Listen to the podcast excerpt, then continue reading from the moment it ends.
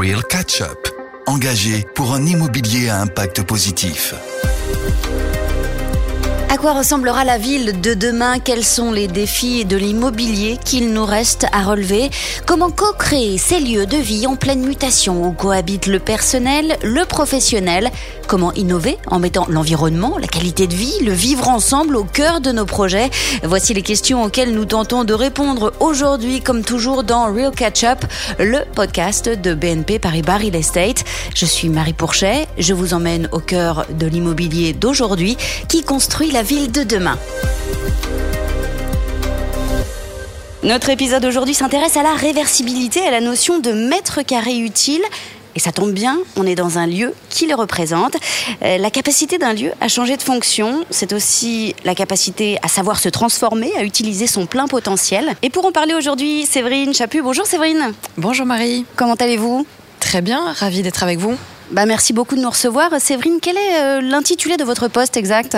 Je suis directrice générale déléguée des activités de promotion BNP Paribas Immobilier. Aujourd'hui, si vous le voulez bien, on va décortiquer ensemble hein, cette notion de réversibilité. Ça veut dire quoi exactement? La notion de réversibilité, c'est la capacité de nos mètres carrés, justement, puisque vous l'évoquiez euh, en introduction, à se transformer et à accueillir différents usages. Et c'est de se dire, finalement, quand on développe euh, un immeuble, euh, on ne préfigure pas de ces usages à 20, 30 ou 40 ans, et surtout, on ne les fige pas. Et donc, on se permet leur évolutivité. Et pour faire le lien avec euh, ce que vous indiquez, à savoir le mètre carré utile, euh, déjà on, est, je pense, dans un site qui l'illustre parfaitement, puisqu'on est euh, dans la grande rue de Métal 57, cette rue qui a vocation à être ouverte sur la ville et donc à profiter plus largement aussi bien aux salariés qu'aux habitants, et qui illustre, comme je l'indiquais, la notion de mètre carré utile. C'est en fait un mètre carré qui va profiter dans toutes ses dimensions à son écosystème, que ce soit les personnes qui l'utilisent au quotidien, le quartier plus globalement. Et ça permet de, tirer le fil de la réflexion aussi sur des enjeux environnementaux et énergétiques en termes d'utilité.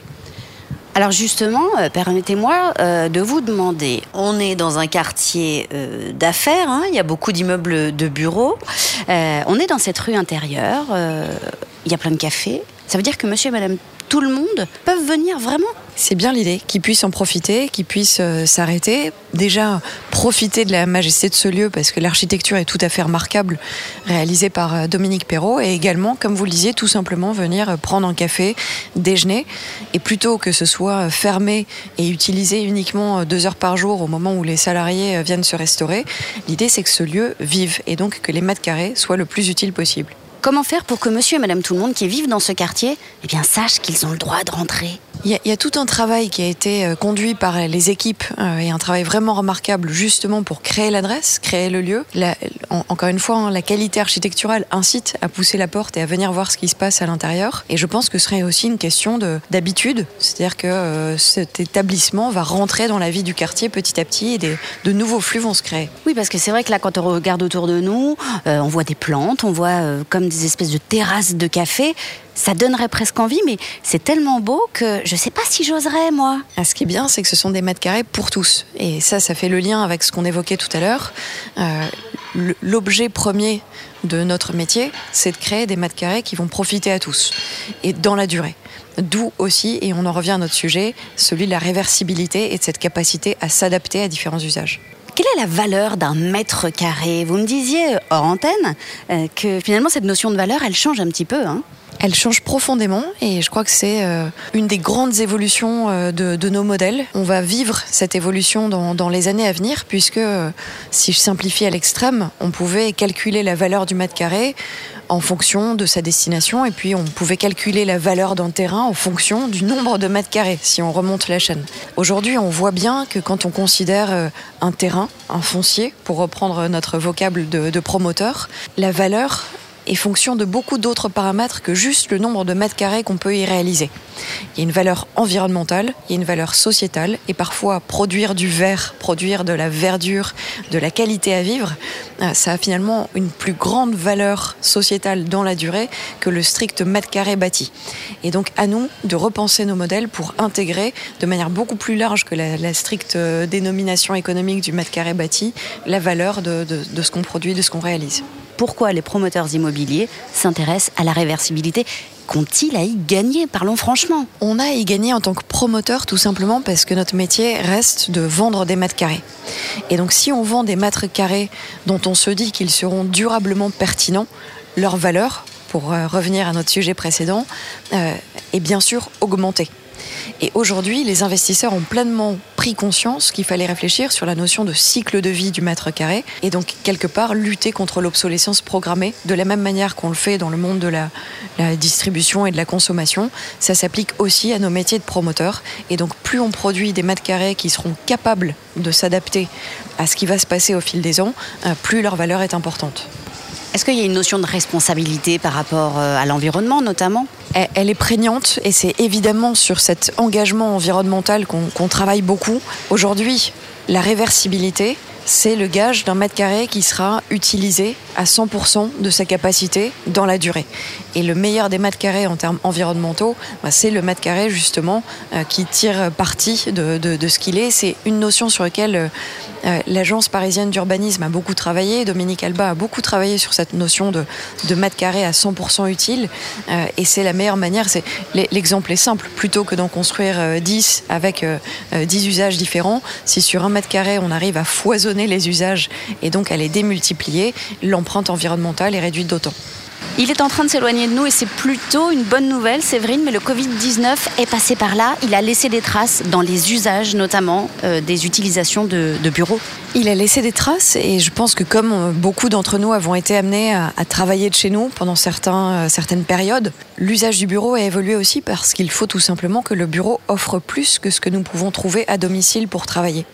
Et c'est précisément ce qu'on vit à Metal 57, c'est cette capacité d'abord de, lien social, ce plaisir à se retrouver euh, les uns avec les autres et au-delà de nos petites vignettes sur des, écrans d'ordinateur.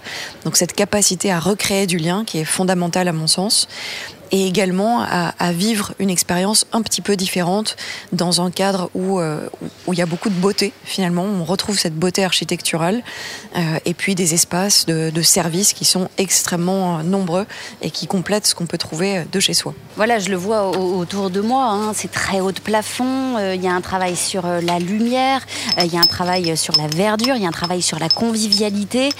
On retrouve plus que les collègues à la machine à café en revenant au bureau, quoi. C'est certain, et on le voit euh, par le, sourire des collaborateurs. Euh, et encore une fois, ce, plaisir à se retrouver euh, dans un cadre qui est à l'image de ce qu'on a envie de produire en tant que, promoteur au niveau national. Séverine, j'aimerais qu'on éclaircisse un point pour nos auditeurs, pour être sûr qu'on a bien compris. Réversibilité, reconversion, ce sont deux choses différentes? Ce sont deux notions qui se rejoignent. Euh, de manière un petit peu simplifiée, j'aurais envie de dire que la réversibilité permet la reconversion. La réversibilité, c'est finalement cette capacité à, euh, et donc notamment à reconvertir. Alors on parle de réversibilité, on parle de mètres carrés utiles. Moi j'ai envie euh, d'avoir des exemples concrets, Séverine. Il y a des choses un petit peu sur le feu, on en est où là? C'est effectivement pas qu'un discours euh, et, on est très content d'avoir euh, de vivre ces espaces euh, réversibles et ces mètres carrés utiles à Métal 57, mais c'est exactement ce qu'on promeut dans nos opérations en développement, en promotion au sein de BNP Paribas Immobilier.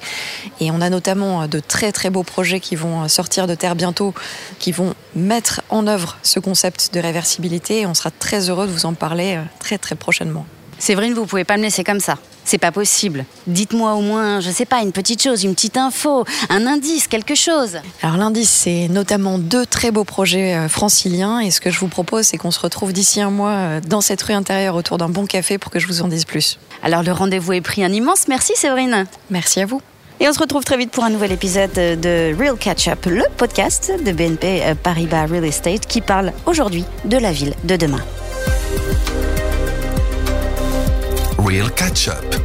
Engagé pour un immobilier à impact positif.